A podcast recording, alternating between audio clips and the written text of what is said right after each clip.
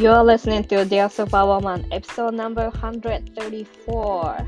134回目です Hello my love, hello my team, how are you? This is Dear Superwoman time. 皆さんお元気ですか ?1 週間お休みをしててですね。あの今週もというわけではないんですけども今週やっとディアスーパーマンをお送りできることとなりましたけども皆さんお元気にしていらっしゃいますでしょうか？さて、先週ですね、まあ、インスタグラムのストーリーズでは、あの、逐一、逐一いろいろお伝えしてはいる、してたんですけども、あの、中水炎になったんですね。中水炎、あの、いわゆる盲腸です。で、盲腸になったんですけども、その盲腸にな、盲腸っていうのはですね、結構いろんな症状が出たんですよ。いろんな症状が、なんかこう、前兆はあったんですよね。で、この前兆をですね、いや、無視しないでこのまま行ってよかった、あの、行ってよかったなとは思ったんですけど、なんとなくですね、これ盲腸なんじゃないかなっていう、あの、感覚があったんですよ。で、それについてですね、いろいろちょっとお伝えしたいんですよ。その盲腸は、しかも盲腸ってまだ原因がはっきりしてないということですね。原因があとは、その、防ぎようがないんですよ。まあ、誰にでも起こることなので、こういう症状があったら必ずあの我慢しないで病院に行ってほしいということでですね、エピソードをです ドラマチックにいろいろお伝えしたいと思います。まあ、今週はあのまだ病状が完全に回復してないということもあって、まだですね、この、いろいろまあ、後で言いますけど、このまだこの傷口が痛いんですよ。で、だからちょっと直立 できないんですよね。で、別に無理してないというか、今元気なんですけど、その無理はできないので、ちょっとあまり長いエピソードにはならないんですけど、ちょっと今日はそういう感じで軽く聞き流してくださいね。ではでは、See you later! さてさて、今日はですね、私のこの中水炎ドラマについてお話ししたいと思います。最近ですね、この私のエア、エアポッドですね、の調子が悪くて変な音が入る感じがするので、今日はマイクで、マイクなしでやろうかと思ってるんですけど、マイクなしなので、その外のちょっと交通の音、車の音とかがするかもしれないですけど、まああの、それもバックグラウンドミュージックとして楽しんでください。で、今日はどういうことが起こったのかっていうのをですね、ちょっとお伝えしたいと思うんですけど、あの、中水炎っていうのはですね、この、私がググった時に出てきたのはですね、このドクターズファイルというウェブサイトですね、このウェブサイトの急性中水炎という項目にですね、で、こちらの記事を書かれたのが、えー、東邦大学医療センター大森病院の瓜田康久病院長の方ですね。病院長の方って言ったら変ですね。病院長の記事ですね。で、これは中急性中性中水炎ってなんかいろいろ調べたんですけど、その原因自体はちょっとはっきりとは分かってないみたいですね。ただし、その食べ過ぎだとか飲み過ぎだとか不規則な生活、便秘、過労など、日頃の習慣によっても症状が誘発されると考えられているっていう風になってて、他のウェブサイトにも書いてあったんですけど、原因自体はまだちょっと分かってない急性中水炎は中水に急な炎症が起こることによって発病する。中水炎は中水が炎症を起こし、可能している状態のため、放置すると中水内に膿が溜まり、これが右下右下腹の痛みの原因となるという風になってるんですね。で、これほっとくと、あの、ここにも書いてあるんですけど、さらに悪化すると先行し、海が腹腔内へ流れ出て腹膜炎をも誘発しかねないため、注意が必要だってあるんですけど、中水炎みたいな症状が出た時には、あのもうほっといても治らないってことを皆さん知っておいてくださいね。で、虫歯みたいにほ、虫歯と同じで、あの、ほっといても悪化するのみです。で、私みたいにその急性中水炎とかになるともう症状がもうドラマチックに悪くなっていくので、病院に行かざるを得ないと思うんですけど、一応私の体験談としてお伝えしますね。で、私のその、どういう症状だったかっていうと、その、ここにこの原因でこの瓜田病院長も書いてらっしゃるように、この食べ過ぎ、飲み過ぎ、不規則な生活っていうところですね。不規則な生活っていうのがあったんですね。不規則な生活プラス、便秘があったんですよ。で、この1週間前、そんなに私便秘にならない方なんですけど、この1週間は便秘だったんですよね。もちろんこれだけが原因ってなるわけじゃないし、まだ原因もはっきりしてないけど、まあ原因との一つとされる、うん、もの、症状っていうのはあったわけですね。1週間くらい前から。で、私が発症、本当にいよいよ発症して具合悪くなったのが10月の9日の日曜日だったんですけど、症状的には10月の7日の金曜日になんかお腹がぐるぐるするなとは思っていたんです。だけどまあ、いつもみたいに寝れば大丈夫だろうと思っていたら、10月の8日ですね、土曜日に、なんか、このお腹をはが張ってる、張ってて、このぐるぐるしてる状態ですね。しかもそのおへそのすぐ下あたりのお腹がすんごい張ってる感じがしたんですよ。で、朝だからね、休日で朝でご飯食べたらいつもね、あの、便は出るので、便を出したら大丈夫だろうと思ったんですけど、便が出ても、あの、ちょっと残便感がありつつ、そこから、あの、この痛みが引かなかったんですよ。で、この痛みはありつつも、日常生活は遅れていたんですね。で、日常生活は遅れていたし、その近所に買い物行ったりとかですね、普通にあのご飯も食べてたので大丈夫だったんです。ただし、この10月の8日の夜に急に食欲がなくなったんですよね。で、急に食欲がなくなって食べたくない、何も食べたくないっていう風になったんです。でも、まあ、ね、その便秘も、便秘がちでもあったし、まあこれはいいかと思ってそのまま寝たんですよ。その痛みはなんとなくありつつも。そしたらですね、この10月の9日の日曜日の朝になって、もうなんかもうこのトイレには行けるんだけれども、横になってないと、なんかこう、痛い状態が始まったんですね。で、起きた状態の時が午前6時半ぐらいだったんですけど、で、夫に、で、この10月の9日夫がこの出張に出る日で、10月9日の午前9時にはもう 夫はあの飛行場に向かっていかなきゃいけなかったんですよ。で、でも午前、まだ時間があるから、午前7時ぐらいに空いてる、そのアージェントケアといって、あの診療所みたいなところが近くにあるから行こうって言って、行って、とりあえず行ってどうなのか見てもらおうっていう風に言って、これで大丈夫ならそれでいいでしょって言って言われて、まあそれもそうだなと思って行ったんですね。そしたらもう待ってる間に痛くて痛くてしょうがなくて、診療所でも、あの、座ってらんないんですよ、痛くて。で、そのまま診療所に行って、先生は、まあ、看護師さんの方からこういろいろ質問をされたりとか、新型コロナウイルスの検査をして、で、先生に会ったんですけど、で、診察が実際に始まった時にお腹をこう先生が押さえてくれるんですけど、押さえたところで、その右のそのお腹の上よりも右下腹ですね。この右下腹がすっごい、すごい痛かったんですよ、先生に押さえてもらった時に。で、先生はもうこれで、あなた今熱とかはないけど、これはもう多分盲腸だと思うから、あの、病院に ER ですね、救急病院に行ってくださいっていう風に言われたんですね。で、で、書いて、で、そのレターを書くからって先生にその、なんて言うんだろう、診察書みたいな、診断書みたいなのを書いてもらって、で、そこでで救急病院に行くんですけど、そこからですね、私はもう、嘔吐が始まったんですよ。もう気持ち悪くて。食事中だったらごめんなさいね。で、応答が始まって、あ、もうこれ、絶対盲腸だなって、もう確信したんですね。先生も盲腸だって言ってたし。っていうかですね、この10月の8日の時点で、なんとなく私、盲腸かもしれないって、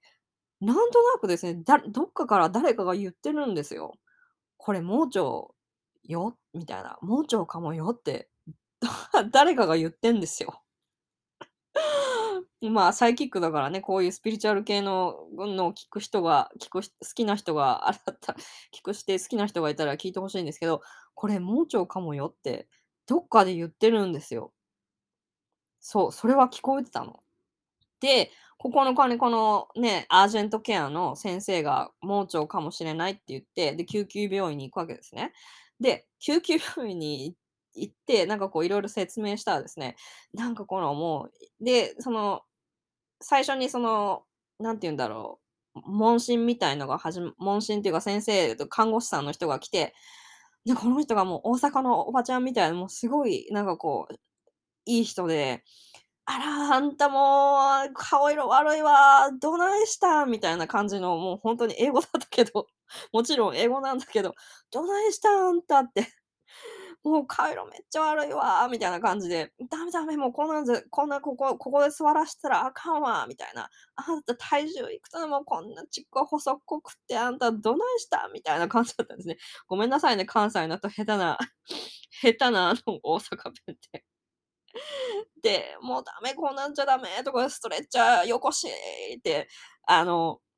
ストレッチャーってあの、動くベッドですね。で、ベッドを持ってきてくれて、そのおばちゃんに、そのベッドに乗って、その、行くわけで、そのベッドが集まるところに行くんですね。で、そのベッドのところに行った時に、で、そこからまた今度は担当の看護師の人が来るわけですよ。ER の人が。で、ER の人が来るんですけど、その ER の担当の看護師の人がですね、あの、フィリピン系の、あの、男性だったんですね。で、この人がね、あの、立川志の輔ってわかりますか？あの、試して合点の、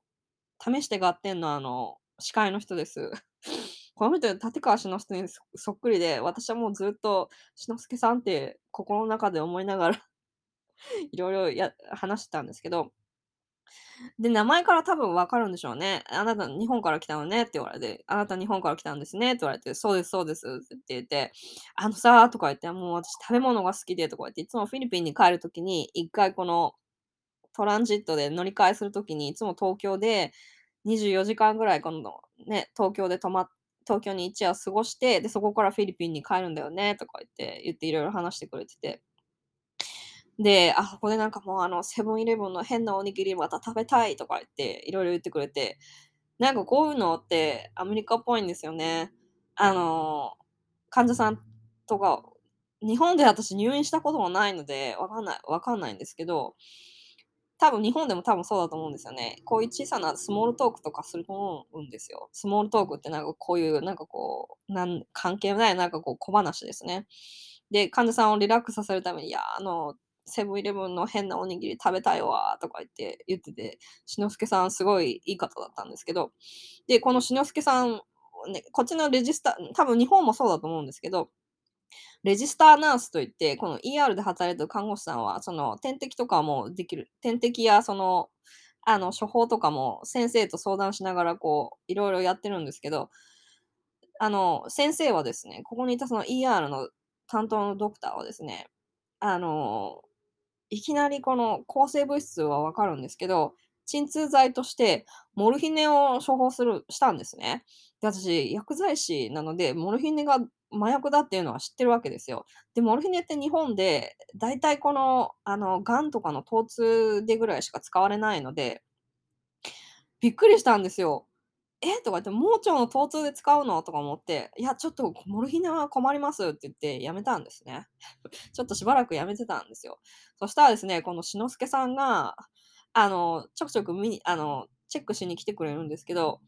あの、どう？どう？って言って、ちょっとあなた痛いんでしょ？って言って、ちょっとモルヒネちょっと打った方が、打っててか点滴に入れた方がいいと思うんだけどっていうふうに何回も勧めてくるんですよ。で、で、これそんなに強いものじゃないし、大丈夫だよって何回も言ってくるんですね。で、でもなんかそれで1回、それ3回目か4回目ぐらいに言われた時に、もう痛くてしょうがなかったから、分かりましたっつって、点滴にあの入れてもらったんです。そしたらなんかもうすごいこう眠くなるし、ハイになるし、ハイってあのもうニコニコしちゃうんですよ。わかりますか？ニコニコしちゃうんですよ。で、でもなんかこう、ニコニコして、なんかこう、痛く、でも、その痛み自体はそんなになんかこう解消されないんですよね。眠くなってニコニコするだけで変わらないっていう風にしのすけさん、しのすけさんに言ったんですね。そしたらなんか、あ、そうっつって言って、先生、そしたら先生が来て、で、これから CT スキャンやりますって言って CT スキャンをやったんですけど、で、CT スキャンを一回やって、そのやった時に結果を見に来た、その執刀医の先生が外から呼ばれるんですけど、その外からこのオンコールで多分呼ばれるんでしょうね。ちょっと事情がわからないので、あの、看護師の方、あの、教えてほしいんですけど、これを聞いてる看護師の方、お医者さんの方がいたら教えてほしいんですけど、このオンコールの先生が来て、CT スキャンのが終わって結果を見たんだけど、盲腸かどうかちょっとわからないっていう風に言われたんですよね。で、だからもう一回その造影剤を飲んでもらって、で、そこからまた新しい、もう一回 CT スキャンをやるっつってやって、で、新しい他の先生がその CT スキャンを見るために、あの、来たんですよ。3回、その2回目の CT スキャンと1回目の CT スキャンを見るために、そのもう他のオンコールの先生が来たんですね。で、ER の先生と、この CT スキャンの結果を見るこの2人の執刀医の先生、3人いるんですけど、この3人の先生をもってしても、盲腸かどうかわからないって言われたんです。診断が下せなかったんですよ。この3人の先生をもっても。で、ちょっと私ももう その鎮痛剤、そのモルヒネでなんかこう、なんかこう、ふわふわしたので、よくわか、英語もなんか聞きと、聞き取れなかったっていうこともあったので、よくわからなかったんですけど、その、なんかこう、見づらかったみたいなんですよね、位置が。で、でも、で、この先生のその緊急担当のその最初にいたこの ER の担当の先生がですね、3人集めて、What are we doing here? って聞いたんですって。で、3人集めて、文殊の知恵ですよ。で、What are we doing here? って言って、She exhibit exact appendicitis symptoms って、だから明らかにこのもう中水炎の症状が出ていて、彼女は苦しんでいると。で、見てもわからないし、この造影剤を見てもわから、造影剤を見た CT スキャンを見てもわからないけれど、明らかにこれは中水炎だと。で、彼女のその痛みの部分も、本当にこの右、右、右下腹ですね、にローカライズされてきたわけです。そうやって先生が相談してる間にね。ローカライズってこの移ってきたわけ、痛みが私の中で。で、そのことを先生に言ったら、あ、もうこれはもう盲腸だっつって、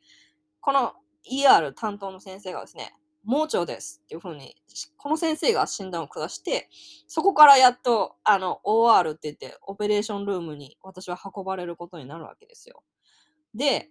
運ばれた、運ばれたのが、いろいろその CT スキャンやら何やらやって、で、抗生剤のその点滴などが終わって、実際にその OR、オペレーションルームに、手術室に行ったのが2時半です。で、呼ばれた執刀医の先生が、遅刻しまくってですね。で、遅刻しまくったっていうのも、もちろん、その遅刻しまくったって言い方も本当に大変失礼だと思うんですよ、多分。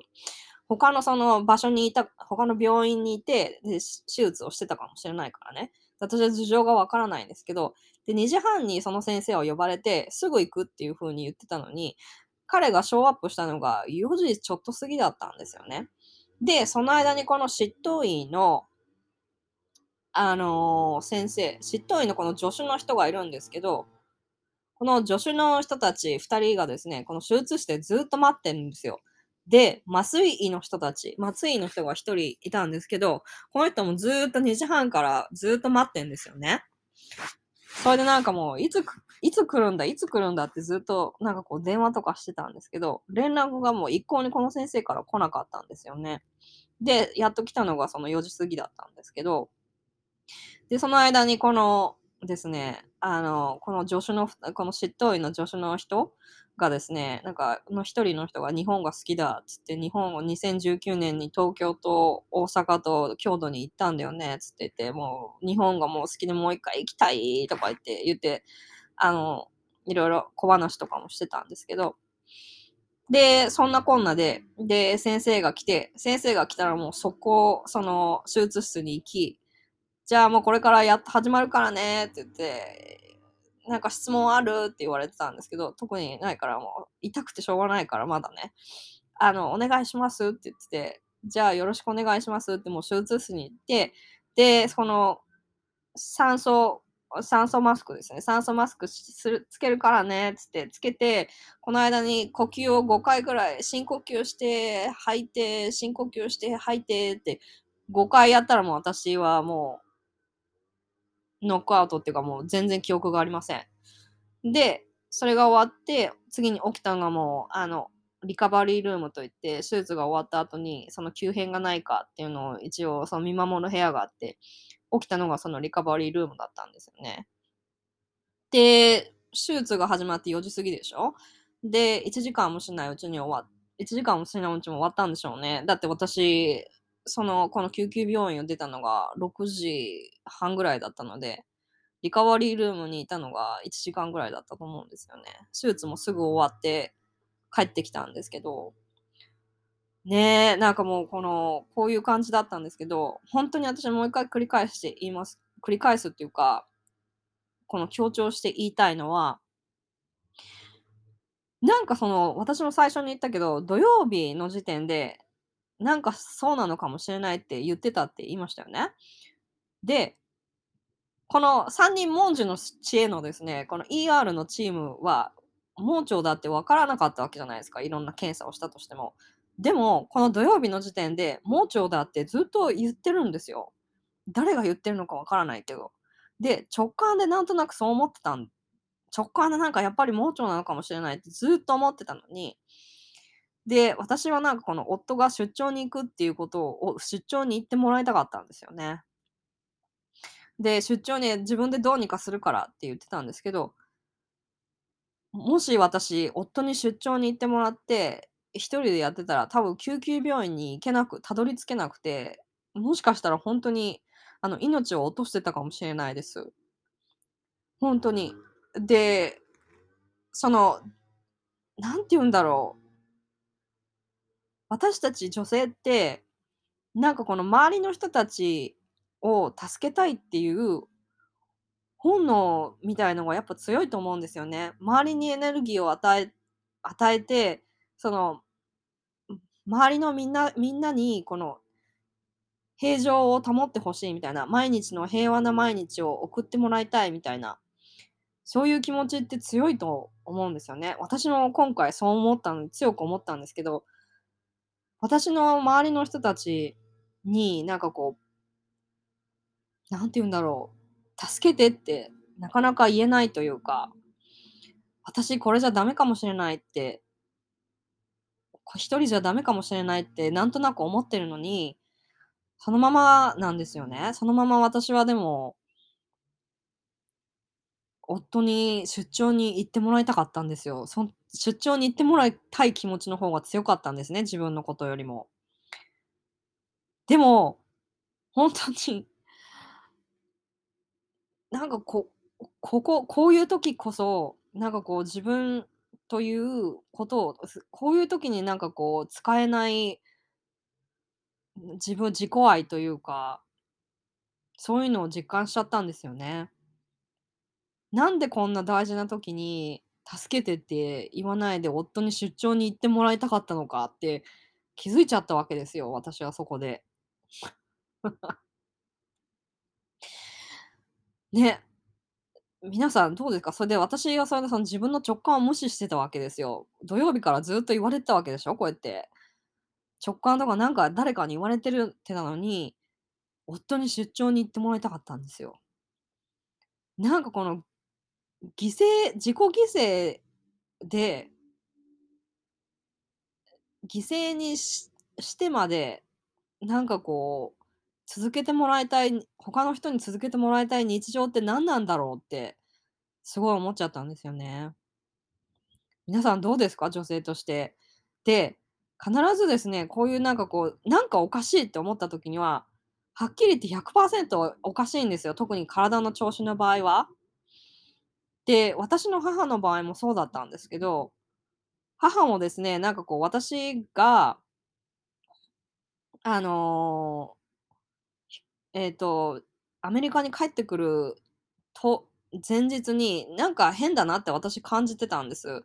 なんかこの顔のね、表情がおかしかったんですね。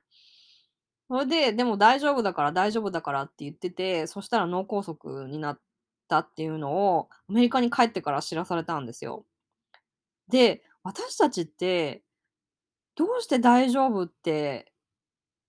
大丈夫、大丈夫っていうのが、を言うことが最も大切なんだろう大切になってきちゃったんだろうって思ったんですよね。これって女性だけなのかな？よくわからないんだけど。大丈夫じゃない時に助けてって言えるって強さだと思うんですよ。大丈夫じゃない時に、大丈夫じゃないって言えることってなかなか言えないかもしれないけど、これ、勇気のいることなんですよね。だからなのかな？皆さんどう思われましたか？特にですね、こういう緊急状態の時っていうのは、大切なもの、大切じゃないものがすごいよくわかるんですけど、皆さん、自分の体はですね、健康は、何をもってしても変えられません。やっとこさ、私もですね、固形物がを食べたくなってきた頃の4日経ちましたけど、固形物を食べられるようになってきましたので、あの、もう食べられることがほんとに幸せなんですよ。皆さん、もうなんかこう、ぜひですね、このエピソード聞いたらですね、大変でしたなねっていう感想より、皆さんその、大丈夫じゃない時に、助けてって言える勇気を持って欲しいんですよね。で、あとは自分の直感を信じて欲しいんです。特に体のこと、なんかおかしいって思った時には、自分の感覚は正しいって信じててくださいね。うん。今日はそんな感じで、あの、力強くこのエピソードを終わりにしたいと思います。See you next week. Bye.